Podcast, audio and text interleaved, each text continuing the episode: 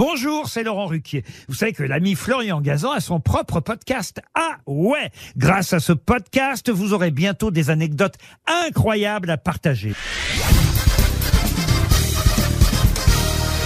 Salut, c'est Florian Gazan. Dans une minute, vous saurez pourquoi on dit chin chin quand on trinque. Ah ouais? Ouais. Déjà, tiens, est-ce que vous savez pourquoi on trinque? Ben en fait, à l'origine, au Moyen Âge, ça n'avait absolument rien de festif et d'amical. Au contraire, c'était un geste de méfiance qui pouvait vous sauver la vie. Ah ouais? Oui, comme à l'époque, l'empoisonnement était une façon assez répandue de se débarrasser de quelqu'un, on prenait des précautions. On cognait sa coupe fort contre celle de son convive afin que quelques gouttes de boisson passent d'un verre à l'autre, et vice-versa. C'était l'assurance qu'aucun des deux n'avait mis du poison en douce. Et car si vous l'aviez fait, eh ben là, vous étiez forcé de vous démasquer. Ensuite, en buvant la première gorgée, on se regardait droit dans les yeux, là aussi pour être sûr que quelque chose ne soit pas rajouté en loose dé.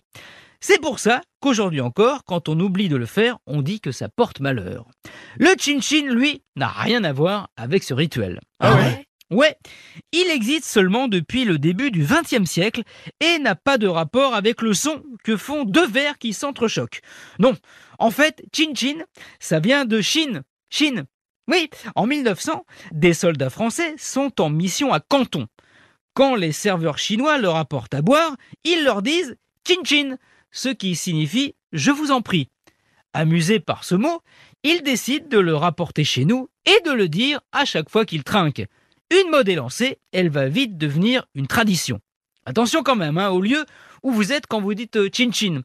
Parce qu'au Japon, par exemple, on dit kampai quand on trinque. Surtout pas chin chin. Oui, enfin, si vous ne voulez pas vous prendre le verre à la figure.